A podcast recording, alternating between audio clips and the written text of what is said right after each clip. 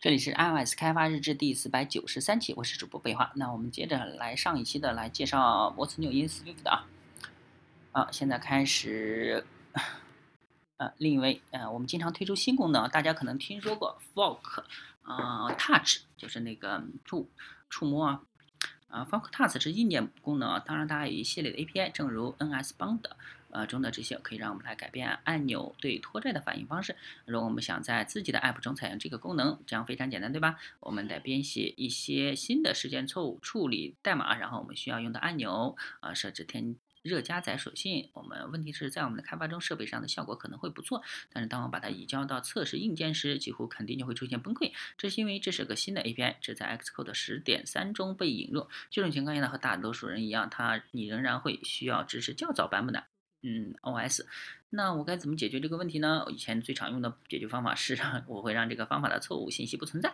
啊，我们来看看这种方法是否存在。一方面呢，人们开发了许多不同的惯用语法来实现这一点。这个常见的惯例就是 response to selector。啊，问题是这个，这是个很容易出错的模式啊。比比如说，我必须指出选择器 selector 是什么。我们从部分的语言功能做映射到部分 Objective C 的 selector，啊，这些细节没有必要全部了解。我们知道编译器也没有帮我帮我检查，因为这我本来也不愿检查编译器所提供的内容啊。比如说，在本例中，我们实际上忘了加冒号，一直就是说检查永远不会为真。有了 Swift 的二，我们有了更好的解决方案。嗯，在默认情况下，要确保不要使用部署目标上最小且不可用的 API。如果我们做了这样的事情，呃，如果我们做这样事情呢，我们就会经常的进行诊断，这样我可以有有某种安全核心假设。如果我的代码啊，只要我的代码或者是只要我的项目完全编译，它至少不会包含这种小的部署问题。当然了，这还不全是兼容性的问题啊，嗯，但这可以帮助你使用新的 API。我想确定知道要用这个怎么办呢？我们添加了一个新的井井号 available。啊，这个条件啊，在几号 available 中呢，你可以列出想要测试的 OS 版本。嗯，最后呢，啊，你要用的这个星号确定是否在代码中没有新的 OS，至少呢要在这里诊断可行性。我们已经用了 if 语句啊，但是如果我们是用呃克里斯刚才展示给大家的 guard 语句呢？啊，只将是所在的地方都完全相同的条件逻辑，就这样，这是个可用性检查。我们认为呢，这是啊在你项目中自动安全使用新版 OS 新功能的不错方法。之后呢，我们会介绍更多的详情，我们非常建议大家来听。接下来呢，我们想谈谈协议扩展。扩展是 Swift 的一大特点功特色功能啊，我们可以使用任意类型的如 Array，呃，在其中加上我们自己的方法，这一点很重要，但并不明显。方法是核心内容啊，这就是类型原新原生 API 表达的方式。当我添加扩展时，我实际上添加的感觉是，呃，就像第一类型新功能。那正如该类型的设计人员已经加上了 API 核心类型，会有很多的优势。这里我加了 count if 方法啊，这就会。针对间隔的数组和返回处的次数调用 B 包啊，在这种方法中并没有具体针对数组啊，这应该是适用于任何类型、任何集合。不过呢，在 Swift 一中，我无法用这种方法来表达。我为了将这个范型加到任意集合中，我必须要编写像这样的代码啊。正如很多人指出，那样的并不是绝对优化。首先呢，这里有很多额外的句法啊，在其中所有的这些尖号。呃，尖角括号啊中的有些盲区啊，所有的这些额外的外壳呢，构成了这个范型啊。第二，这不再是一种方法。首先呢，呃，因为首先它不再是个方法，因它不再像像使用该类型的自然部分。第二呢，它很难被发现啊，它不会出现在数组的任何功能列表，特别是它不会出现在这个新的功能列表，它完全提供了代码中。那这意味着你写的这么漂亮的 count if 语句。可是使用它的人都不知道它的存在，除非你指出来。嗯，好吧，那我们先回来，我们这里有一个扩展的数组，只要把这个数方法添加到数组中即可。那为什么我们不能不能扩展？我不知道。呃，集合类型的每项内容在 Swift 二中，呃，很高兴的对你说，你可以，呃。扩展集合类型，而不是扩展数组。当你这么做的时候呢，你就会自动的把各自的方法都加到执行集合类型的每个类型中，不仅是从标准库中或者是任何内容中，这就而是就是恰好符合要求的你自己的类型中。这不仅有利于编写自己的范型代码，而且呢，我们还发现可以让我们修改在 Swift 一中不满意的许多内容。在 Swift 一中呢，有很多内容都必须是全局函数，因为它们必须是范型，或者是因为我们写成了范型。更糟糕的是，为了制作方法，我们呃选择了特殊。殊条件的部分类型，比如说数组中有许多这样的应试和过滤方法啊，其他类似于 set 的类型也许呢呃不会有，在 Swift 二中会有这些功能啊，这类过滤和映射功能会通过扩展表达啊，这意味着在每个内容上都可用啊，还会更容易的找到，这意味着使用标准库会更统一。我们确认为大家。呃，确认大家都会喜欢它。呃，还没有介绍新的功能，复杂度的三分之一。呃，明天呢，我们有专场，就是专门讲这方面的精彩讲座，强烈建议大家来听。呃，它是关于 Swift 的支持的协议中杰出的新的设计模式，在。讲座的其余部分是关于错误处理，我觉得很少有人会喜欢琢琢磨错误处理啊。如果大家和我一样的话，深思，呃，思想深处都藏埋藏这样的想法，但它真的很重要。当我们看，呃，可以看使用 Swift 做点什么，呃，使其真正的成为更稳健、更具有表现力的语言。我们觉得这里最重要的问题就是要进行错误处理啊。当我们看着其他语言 Coco 中的解决方案，我们对这些并不满意，其中有太多问题，我们真的很不是很喜欢。要知道，其中有些是基于自动传播。错误，比如说 Objective C 语言中的 NS error，它生成了许多重复性的、容易出错的代码，最后你不得不到处复制，这意味着这很容易出错。更重要的是，当你在自己周围传播错误时，呃，隐形的默认行为就是你在忽略错误，而有而这永远都不是正确的默认状态。你应该至少考虑一下错误。从另外一个角度来而言呢，呃，还有一些错。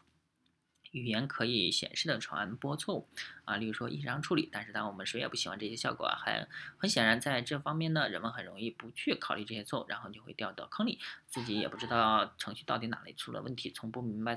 控制怎样会从一处流到另一处，而且呢，这样也不是安全可靠的编程模型。其实函数有三种以不同的方式出现问题，一种呢，许多函数以非常简单而明显的方式出问题。例如说，除非你在运行编译器啊，你可能并不在乎为什么要分析字符串失败的整数啊，这种事情报告给用用户没有什么意思，也不会有趣。也许你想要直接处理，以前呢，我们就是这样看待这个问题的。现在在 Swift 中，它得到了很好的解决，有了可选的结果，我们。啊，觉得不需要做任何事情，啊，我们对现在的办法呢很是满意。但从另一个角度而言呢，在你的程序中有许多逻辑问题，啊，比如说程序人员的错误，说索引越界，人们使用 NS exception 的主要方式等等，啊，对于这些问题呢，啊，他们实际上不应该是可恢复的。当你可以恢复这类问题时呢，啊，就会导致程序，呃，整体不太稳定。如果你随机从越界索引中恢复，你不清楚程序的状态究竟如何啊？你可能甚至会在应用中产生安全问题。在中间的这个是 API 可能出现的错误的各种具体情况，这些都是我们真正想关注的内容。那如今呢，在 Coco 的内容，我们可以使用 NS error。想给大家举一个例子啊，这个是预飞方式，我有个啊某个操作需要预飞，预飞是什么？嗯，我们来去是 throw 吗？啊，以确定它是否可以发挥使用。我们相信很多人都写过这样的内容啊。我们想要看看是否呃部分文档可以访问，然后呢，我们就会呃重设和操作啊相关的状态。我们来看看资源是是否可可访问，呃，应该是预判吧，就是 if 什么之类的啊。这个操作就会发生错误，还可以出现各种。各样的问题啊，我们应该报告一些内容，因为调用者不希望知道为什么这些内容不可访问，也许呢会根据原因进行不同的处理。如果我们想要使用 NS error，最后代码就变成这样，我们就会采用这个错误在调用之外进行传播。就是这种情况，有许多问题他们当真不喜欢啊。我们在逻辑中添加了许多模板，我们原来原本呢只有两行的紧凑函数，结果变成了这个样子。啊，要知道这其中有 if 语句、额外的嵌套、额外的参数，还有很多内容，其目的就是为了表达有错误。我们正在向它调用者传播。更糟糕的是，这里还有一个约定啊，啊，要需要了解这个约定，啊，根据这个约定呢，你必须手动执行才行，编译器无法帮到你。事实上呢，我们这里又犯了错，在这个约定中呢，呃，当你返回 false 时，就会有错误发生。我们检查的时候方法也不对啊，我不知道我们是怎么信得过啊，我来用编译器需要加上 not 才行，得到我们想要的行为。啊，不好意思啊，这就是不利的行为。嗯，这也是我们喜欢它的原因。首先呢，你可以通过读取这个代码，检查资源，找到出现问题的部分，在名称上就说的很清楚。这就是说错误。呃，这是显性的错误处理内容，这是显性错误参数。很显，同样很显然的预飞应该是预设吧？呃，也是呃很容易诶出有问题的操作。同样呢是显性错误参数、返回值等等。第三是没有显性控制流。我可以看到，呃，看着它并了解其中所有的内容，呃，可以像人类那样去分析，而不是像编译器那样静态分析代码。作为人类呢，我们可以看到这个代码，它分析它在做什么，而不需要了解每个我在调用的函数细节。好，那我们返回这个例子中啊，就它之前是这样子。如果我们用 Swift 编译，会发生什么情况呢？我们会收到错误消息，因为我们没有错误处理错误。在 Swift 中有两个组件，它可以用来错误处理错误。第一个是呃，在你调用 API 出现问题时，你必要使用 try 关键词，try 可以交流啊，它主要就是便于他人读取代码啊，它与你它与你交流到这里就会呃出问题的。出现问题的部分啊，呃，这是说，当你返回时，嗯，当你以后做维护的时候，我就会直接 reset state，呃，但并不是每次调用都需要这个参数。这里呢，也许还有很重要的内容需要我们知道。当我们，嗯，首先编写代码时呢，这是我们需要考虑的问题。reset state 在我们每次退出函数时都需要调用吗？啊，对于预飞操作呢，呃，也许这还不够。我没有以任何方式处理造成错误啊，这就是因为在 Swift 中，在默认状态下，函数不可抛出啊，这是我们设计的核心内容，因为它意味着错误不可避免啊，你不必考虑所有的内容都会像 Java 或者 C# Sharp，呃语言那样抛出异常，或者是基本上每种语言都在使用异常。相反的，呃，它是相当具体的内容，你知道自己需要是否考虑将之抛出。啊，当你在代码中调用它时，它就会标明 try 啊，这一组合可以交流的很多。好的，假设我们向调用者传播一个错误，为此呢，我们只需要告诉编译器，可以让它把错误抛出，我们就会抛出。啊，你看，这可能不是我们想要的处理方式啊，啊，这是个预飞方式。啊，它可能会想要容忍错误，呃，告知调，呃，调用法调用方预飞是否成功。啊，为此呢，我们只能处理它，就编写了 do catch。在度中，任何代码直接呃其中转发的任何错误都会像过滤所一样被捕获。在捕获之后呢，会是什么啊？你在开关语句中可以编写出任何内容。Swift 的模型匹配句法在的强大之处在于它可以捕获。呃，作为非常简单的常见句法改进，这类捕获是捕获的短板啊，它并且它会带入这种错误特殊的错误变量。我们还可以写出更细致的内容，例如我们可以处理某种错误作为特殊的情况，也许在我们的预飞中可以接受，我们不知道为什么不存在的文档可以接受。也许呢，我们真想看看它是否存在。呃，出于某些许可原因呢，它会不会真的使用？如果我想，我们可以对错误代码和域名直接做像这样的模式匹配。另外呢，还有第三种错误处理的方法。啊，经常会有这种情况，你前你前提设置了不应该抛出的具体调用。例如说，啊，也许这个文件在我们的 app 树，嗯，我应该，呃，我知道，如果我无法在自己的 app 中树中读取文件，啊。App 帮的中都就那啊就真的有问题了，也许没有办法可以恢复这个常见模式，啊，你可以会需要一个致命的错误，因为错误抛出它一个非常精简的关联句法 try 感叹号，这会生成一个断言，其中的 try 的语。代码不会真正抛出，如果抛出呢，你的程程序就会崩溃，就像其他断言错误一样，这类的问题可以很容易的调试解决。你不会总是想要这类内容，但是当你需要它，这会非常方便。回头来看一下，我们捕获了一个错误，错误类型是什么类型呢？我们有个协议啊，搭建成标准的 error type，你可以抛出任何满足 error type 类型的值。当你捕获到问题时呢，这也是模式匹配的 error type 任意值。我们觉得重要的是，我们不会只跟踪是否要抛出的错误，这和 Java 不同啊。啊，你最后有会有一个详尽的清单，列出可能抛出的所有异常。然后呢，每次改变错误时，你可能都会面对这个复杂的传播问题。呃，追跟踪错误是否抛出已经足够啊，几乎一直都是如此。我们认为这是个很好的模型。啊，你可以让自己的类型符合 error type，这个过程中要比 Coco 容易得多。枚举是表达的不错方法，我们可以很棒的。表达一组相关的问题，正如他们，嗯，要知道，的确如此啊。在这个枚举中呢，我们可以关联每个条件的数据。如果我们想要报告更丰富的错误消息，其中包括也许，嗯，就是关于，也许呢，我们在查看了一些无效的状态。我们希望记住无效状态是什么。我们还可以将特例中的相关值直接嵌入到枚举中。为了让枚举作为错误可用，我们只需要让它符合 error type 即可。编译器会自动处理合成的细节，只要胜过处理生成新 error 域名和相关内容。我们认为，诶，当你需要的时候呢，那这将会对大家很有帮助啊！在自己的代码中表达抛出错误的 API。我们回到克里斯之前介绍的例子中，这个 JSON 处理器我们用字符串中的 as 返回错误。呃，我们让它看起来更像 Swift 中的效果。首先呢，不是用字符串，我们会刚谈到过的数据错误枚举，我们必须抛出。为了抛出这些值呢，我们使用新的抛出语句，效果不错。啊，另一方面呢，我们需要修改返回类型，我们不再返回 answer 类型。